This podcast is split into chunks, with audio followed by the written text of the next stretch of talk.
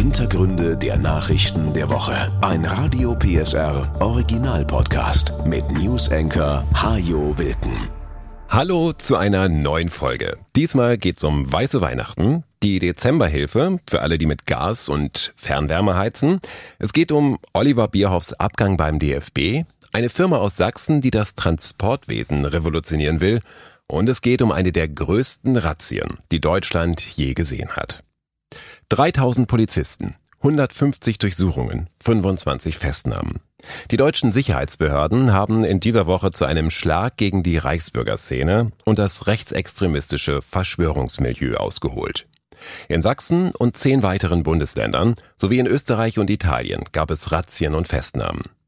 Im Visier der Ermittler ein Netzwerk aus Reichsbürgern und Querdenkern, die den irrwitzigen Plan hatten, die Bundesregierung zu stürzen und eine eigene Regierung einzusetzen. Die Gruppe wurde schon seit dem Frühjahr beobachtet und für die Ermittler ist klar, es handelt sich nicht um harmlose Spinner, die mit ihren wirren Umsturzfantasien auf etwas Beachtung im Internet hoffen. Es sind Menschen, die auch vor Gewalt nicht zurückschrecken. Der bayerische Innenminister Joachim Herrmann. Es ist offensichtlich so gewesen, dass im Rahmen dieser Umsturzpläne auch von vornherein allen kalkuliert wurde, dass es dabei auch Tote geben kann und dass man dieses auch in Kauf nimmt, um diese neue Regierung zu installieren. 25 Festnahmen gab es, gegen noch einmal so viele weitere Verdächtige laufen schon Ermittlungen und noch andere werden wohl erst in den nächsten Tagen und Wochen ins Visier der Ermittler geraten. Wie groß das Netzwerk ist, ist also noch unklar. Sicher nicht groß genug, um den Staat tatsächlich in all seinen Grundfesten zu erschüttern und mit einem Streich die Bundes- und 16 Landesregierungen zu stürzen. Harmlos aber waren die Pläne trotzdem nicht, sagt BKA-Präsident Holger Münch. Denn hier haben sich Menschen zusammengetan, die zum Teil viel Geld haben, zum Teil auch Waffen. Bei den Durchsuchungen wurden in 50 Objekten Waffen gefunden. Generalbundesanwalt Peter Frank. Einzelne Mitglieder der terroristischen Vereinigung haben sich nach unserer Erkenntnis auch mit Überlegungen getragen, gewaltsam in den Deutschen Bundestag einzudringen. Konkrete Vorstellungen für die Regierungsübernahme gab es ebenfalls schon. Prinz Heinrich der 13. aus dem Hause Reuß sollte das neue Staatsoberhaupt werden. Der 71-jährige Prinz, von dem die eigene Familie sagt, dass er ein verwirrter alter Mann ist, gilt als Redelsführer der Gruppe. In seinem Jagdschloss in Bad Lobenstein in Thüringen sollen sich die Verschwörer mehrfach getroffen haben. Sie hatten bereits einen Rat gegründet und Ressorts wie Inneres, Äußeres oder Gesundheit an verschiedene Mitglieder verteilt.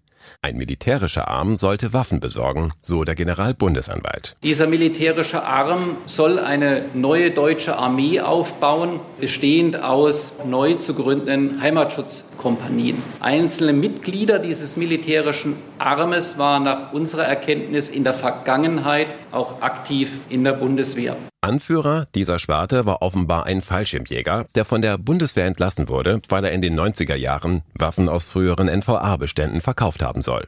Er soll für das Netzwerk auch andere Mitglieder angeworben haben, die an Waffen ausgebildet wurden. Und er soll Schießtrainings organisiert haben.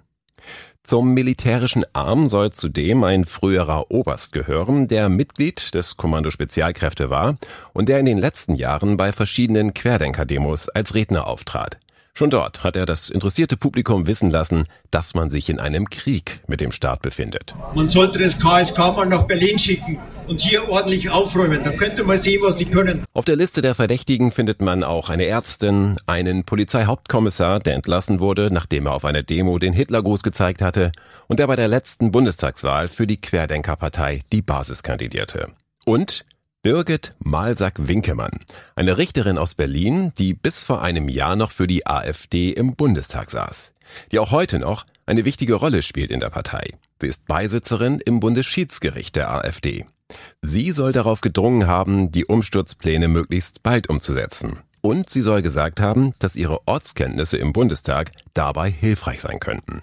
FDP-Fraktionschef Christian Dürr. Wenn sich diese ersten Berichte bestätigen, dass eine ehemalige AfD-Bundestagsabgeordnete in diese Verschwörung verstrickt ist, dann zeigt das, in welchem Sumpf sich die AfD als Partei befindet. Denen geht es mitnichten um Deutschland, sondern darum, das System, die Demokratie kaputt zu machen. Die AfD reagierte auf die Terrorrazzia damit, dass sie die Namen aller Beisitzer im Schiedsgericht von ihrer Homepage nahm und zudem versuchte, sämtliche YouTube-Videos der Fraktion zu löschen, auf denen Frau Malsack-Winkemann zu sehen ist.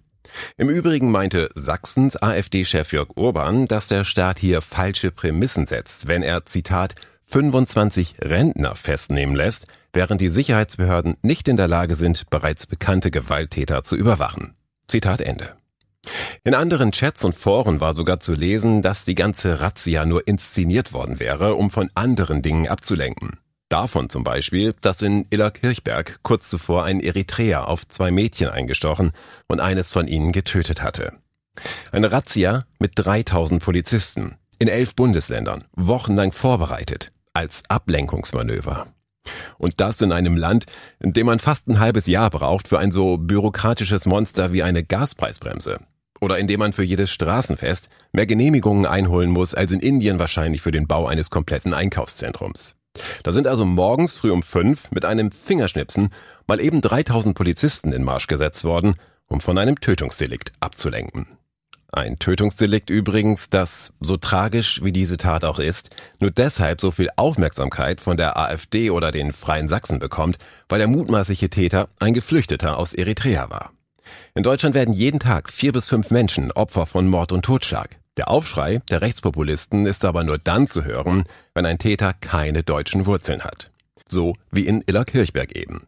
Kaum hatten die rechten Hetzer die Tat für ihren populistischen Müll instrumentalisiert, da schickte der Generalbundesanwalt also in aller Herrgottsfrühe 3000 Polizisten los, um vom Tod des Mädchens abzulenken und stattdessen 25 andere Menschen festzunehmen.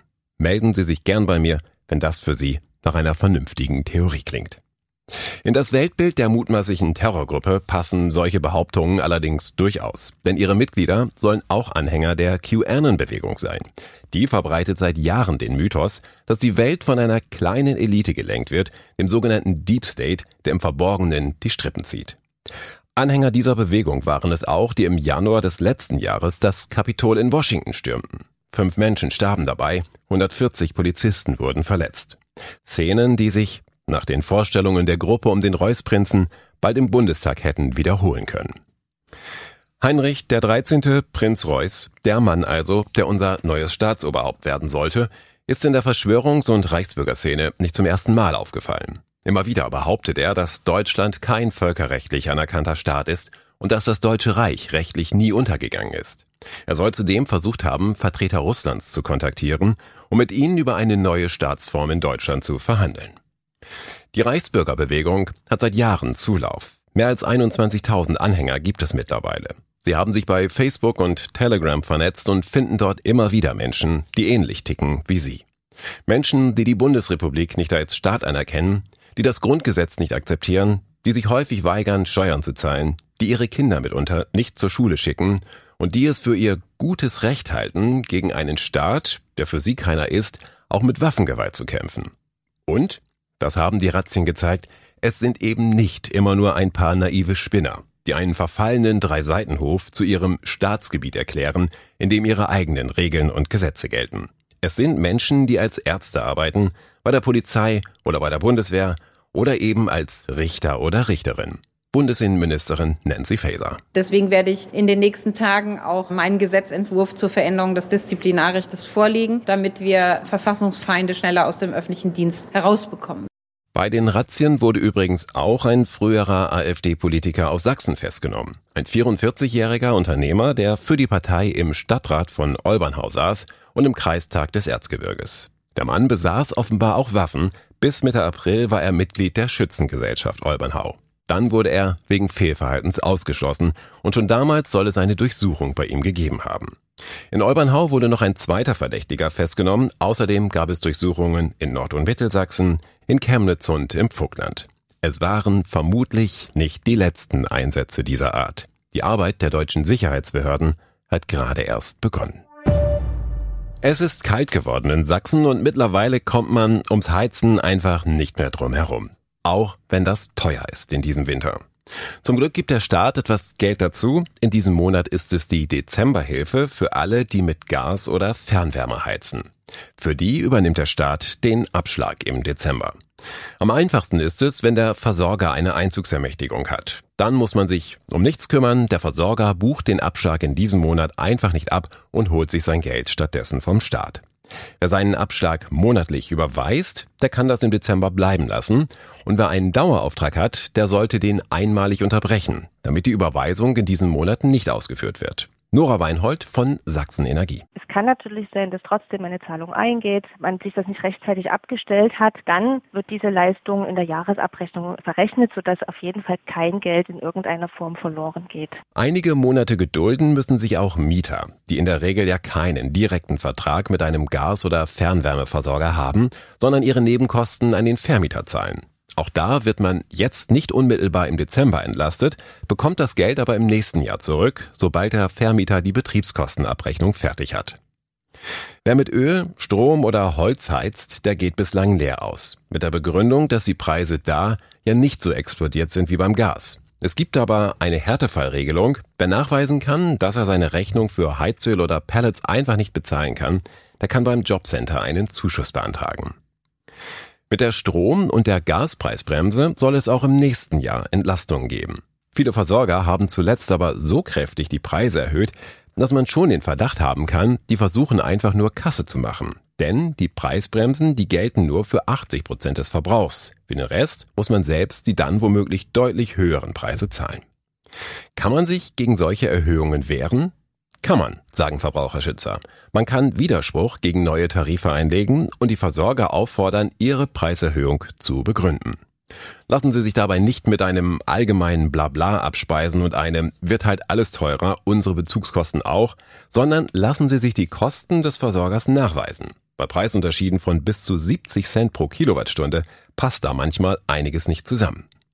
Und Sie können natürlich weiterhin nur den alten Abschlag zahlen, sollten dann aber etwas Geld zurücklegen für den Fall, dass sich später herausstellt, dass die Preiserhöhung in Ordnung war.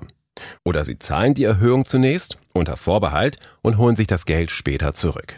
Der Hintergrund ist folgender.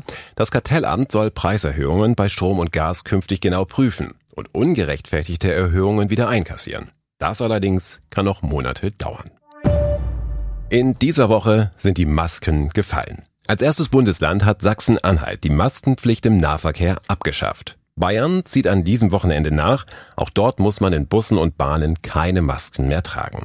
Aber man darf natürlich, wenn man sich damit angesichts der aktuellen Infektionslage sicherer fühlt. Denn Viren sind zurzeit reichlich unterwegs. Alle drei Sitzreihen finden Sie mindestens einen hustenden oder niesenden Mitfahrer.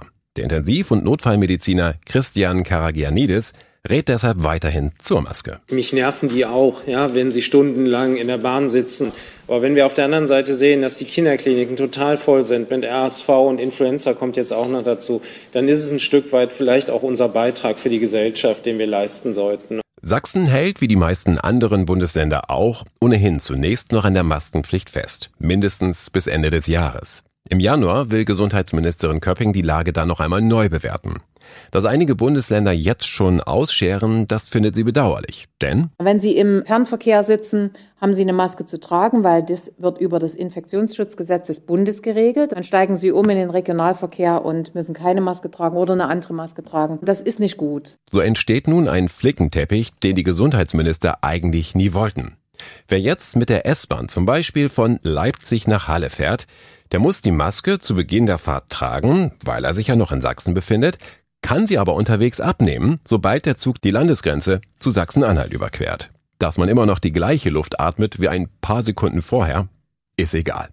Würde man statt in der S-Bahn allerdings im ICE von Leipzig nach Halle sitzen, dann müsste die Maske draufbleiben, weil ICE ist ja schließlich Fernverkehr und für den gilt die Maskenpflicht halt in ganz Deutschland. Drei unterschiedliche Regelungen, die in der Summe ziemlich skurril sind und sicher nicht dazu beitragen, die Akzeptanz für eine der letzten Corona-Maßnahmen zu stärken. Hunderttausende Lastwagen bringen Tag für Tag überall auf der Welt Dinge von A nach B.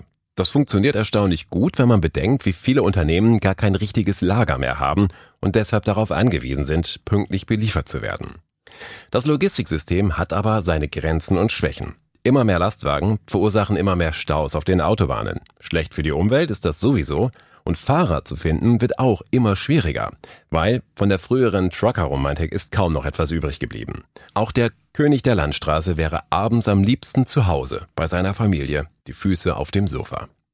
Das Leipziger Unternehmen Cargo Beamer hat für viele dieser Probleme eine Lösung. Es hat ein Transportsystem entwickelt, das viele Lastwagenfahrten ersetzen kann, weil es die Sattelauflieger von der Straße auf die Schienen setzt. Ein Sattelauflieger, das ist der Teil eines Lastwagens, in dem sich die Ladung befindet.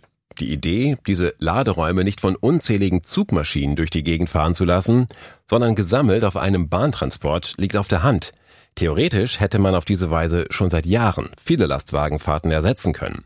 In der Praxis war das bisher aber nicht so ohne weiteres möglich, sagt Nikolas Albrecht, der Geschäftsführer von Cargo Beamer. Weil 95 Prozent aller Lkw-Anhänger in Europa sind nicht kranbar. Heißt, sie können nicht angehoben werden von einem klassischen Kran. Das heißt, sie können im Endeffekt gar nicht Bahn fahren. Das Leipziger Unternehmen hat deshalb spezielle Waggons entwickelt, mit denen alle Arten von Sattelaufliegern transportiert werden können. Eine Idee, die den Warentransport in Deutschland und Europa ja weltweit revolutionieren könnte. Wir versuchen, Lkw von den Autobahnen europaweit auf die Schiene zu verlagern und somit sicherzustellen, dass Autobahnlehrer sind, dass wir unsere Nachhaltigkeitsziele auch im Transportsektor erreichen und dass wir eben schon jetzt die dekarbonisierte Logistikkette ermöglichen können. Neben den ökologischen Vorteilen, die der Transport auf der Schiene mit sich bringt, spricht für das System der Leipziger, dass weniger Lastwagenfahrer benötigt werden. Allein in Deutschland werden derzeit mehr als 80.000 Fahrer gesucht, europaweit noch deutlich mehr. Doch die Bewerber stehen nicht gerade Schlange und viele Trucker suchen sich Jobs, bei denen sie abends zu Hause sein können, als Bus- oder Straßenbahnfahrer zum Beispiel. Doch das Frachtaufkommen wächst immer weiter. In drei Jahren, heißt es bei Cargo Beamer, könnten europaweit rund zweieinhalb Millionen Fahrer fehlen. Der Umstieg auf die Schiene ist also ein Ausweg aus diesem Dilemma, so Albrecht. Die Schiene hat wahnsinniges Potenzial. Aus Nachhaltigkeitsgründen, aus Energieeffizienzgründen, aus Kostengründen. Und aus zeitlichen Gründen. Normalerweise dauert es vier bis sechs Stunden, um einen Zug per Kran zu beladen. Beim Verladesystem, das die Leipziger entwickelt haben, sind es nur 20 Minuten. Und Zeit ist Geld, gerade in der Logistikbranche. Anfang Oktober hat das Unternehmen den Leipziger Wirtschaftspreis Via Ökonomica bekommen, als besonders schnell wachsendes Unternehmen. Allein in diesem Jahr hat Cargo Beamer 40.000 Lastwagenladungen auf der Schiene transportiert. Im nächsten Jahr soll sich das Volumen verdoppeln. Die für den Transport notwendigen Waggons hat Cargo Beamer bisher aus Bulgarien bekommen. Jetzt stellt das Unternehmen sie sogar selbst her. Dazu hat es in Erfurt eine frühere Werkshalle für Lokomotiven angemietet und umgerüstet. Bis zu 1000 Waggons pro Jahr wollen die Leipziger dort künftig herstellen. Außerdem arbeiten sie an einem europaweiten Netz ihrer Verladestationen. Vor mehr als einem Jahr wurde das erste Terminal eröffnet im französischen Calais. In Italien und in Nordrhein-Westfalen sind zwei weitere in Planung und insgesamt sollen in den nächsten zehn Jahren mehr als 30 Umschlagterminals in ganz Europa hinzukommen. Eines womöglich auch in Leipzig. Perspektivisch wollen wir auf jeden Fall auch einen Terminal-Standort in Leipzig haben. Wir glauben, dass der Standort in der Transportwelt wahnsinnig interessant ist. Für die Ost-West-Achse, aber auch im Verkehr Richtung Süden. Mehr als 50 Zuglinien sollen die Terminals einmal miteinander verbinden. Frisches Gemüse aus Spanien soll dann deutlich schneller in Deutschland sein als heute mit dem Lastwagen, versprechen die Leipziger Logistiker. Und die Fahrer? Die müssen nicht mehr tagelang unterwegs sein, sondern bringen die Waren vom Umschlagterminal ans dann nicht mehr weit entfernte Ziel. Und abends sind sie wieder zu Hause bei ihren Familien. Das, so die Hoffnung, dürfte den Beruf als Kraftfahrer wieder deutlich attraktiver machen für junge Männer und Frauen. Wenige Tage nach dem WM aus der deutschen Fußballnationalmannschaft sind in dieser Woche die ersten Weichen für die Zukunft gestellt worden. Hansi Flick bleibt Bundestrainer und soll dafür sorgen, dass die Heim-EM 2024 erfolgreicher wird als das Turnier in Katar. Oliver Bierhoff allerdings wird dann nicht mehr dabei sein. Er hat seinen Vertrag mit dem Deutschen Fußballbund vorzeitig aufgelöst. 18 Jahre hat Bierhoff für den DFB gearbeitet. Als Manager und Geschäftsführer der Nationalmannschaften und der DFB-Akademie. Bierhoff hat in diesen Jahren viel Zeit im Büro verbracht. Und in Meetings. Und im Flieger. Von einem Termin zum nächsten. Er hat sich um Reisen und Quartiere der Nationalmannschaften gekümmert, mit Sponsoren verhandelt, Konzepte zur Nachwuchsförderung erdacht Funktionäre, Spieler und Trainer getroffen. Er war einer der wichtigsten Entscheider im deutschen Fußball. Mit ihm und Jürgen Klinsmann begannen 2004 Jahre des Aufbruchs für den deutschen Fußball. Der lag auch damals schon einmal am Boden. Die Nationalmannschaft war bei der EM gerade in der Gruppenphase gescheitert. Bierhoff und Klinsmann ließen damals keinen Stein auf dem anderen, räumten kräftig auf beim verstaubten DFB und nur zwei Jahre später folgte das Sommermärchen bei der WM im eigenen Land. Die Fans jubelten der Mannschaft wieder zu.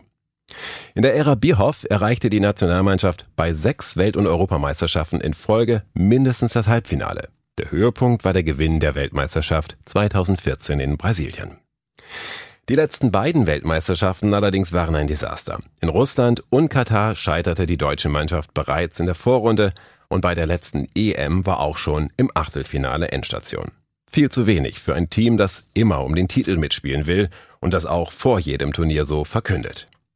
Dabei erwarten viele Fans schon lange nicht mehr viel. Bierhoff, sagen seine Kritiker, hat das Gespür dafür verloren, wie in Kneipen, Büros oder bei Amateurkickern über die Leistung der Nationalmannschaft gesprochen wird. Deshalb kam auch sein schicker Markenslogan Die Mannschaft bei den Fans nicht an. Das war sein vielleicht schlimmster Fehlgriff. Seit dieser Geschichte mit dem Schokoladenpudding vor fast 20 Jahren. Dann die Sahne von Danone, davon krieg ich nie genug.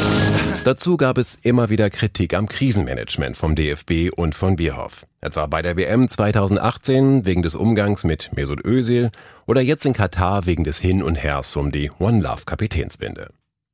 In 18 Monaten steigt in Deutschland die nächste Fußball-Europameisterschaft. Und egal, ob der Bierhoff-Nachfolger nun Sammer, Bobic, Rangnick oder ganz anders heißt, er braucht ein ähnlich gutes Händchen wie Bierhoff in seinen ersten Jahren damit aus der EM 2024 erneut ein Sommermärchen wird. Noch rund zwei Wochen sind es bis Weihnachten. Ob es diesmal weiße Weihnachten werden, kann man an den Wettermodellen noch nicht seriös ablesen. Statistisch ist es aber eher nicht zu erwarten. Eine geschlossene Schneedecke in ganz Deutschland gab es in den letzten 120 Jahren zu Weihnachten nur sechsmal. Das letzte Mal im Jahr 2010, damals lagen sogar in Hamburg 20 Zentimeter Schnee. Das war auch das letzte Jahr, in dem es zu Weihnachten in ganz Deutschland knackig kalt war. In den Jahren darauf haben wir vor allem milde Weihnachten erlebt, häufig mit Temperaturen im zweistelligen Bereich. Je höher ein Ort liegt, desto häufiger hatte er in der Vergangenheit weiße Weihnachten. In Annaberg-Buchholz zum Beispiel liegt zum Fest fast immer Schnee, wenigstens an einem Tag. In Wurzen dagegen gab es seit 2006 fast nur noch grüne Weihnachten. Selbst wenn der Dezember schon kalt und schneereich war, kommt der Weihnachtsmann mit dem Schlitten zum Fest meist nicht sehr weit, was am berüchtigten Weihnachtstauwetter liegt. Pünktlich zum Fest strömen immer wieder warme Luftmassen vom Atlantik zu uns und die sorgen mit schöner Regelmäßigkeit dafür, dass vom Schnee, sollte denn mal welcher liegen, in tieferen Lagen zumindest nichts übrig bleibt. Absolut schneesicher ist an Heiligabend nur die Zugspitze. Seit Beginn der Wetteraufzeichnungen im Jahr 1880 lag auf Deutschlands höchsten Berg an jedem 24. Dezember Schnee. Interessant in der Statistik sind die 60er Jahre. Da gab es tatsächlich mal eine Häufung der Jahre mit weißen Weihnachten. Und aus dieser Zeit stammt bei vielen vermutlich noch der Eindruck, dass es früher zu Weihnachten häufiger geschneit hat. Das war Wilken. Hintergründe der Nachrichten der Woche mit Newsenker Hajo Wilken. Dieser Radio PSR Original Podcast ist eine Produktion von Regiocast, deutsches Radiounternehmen.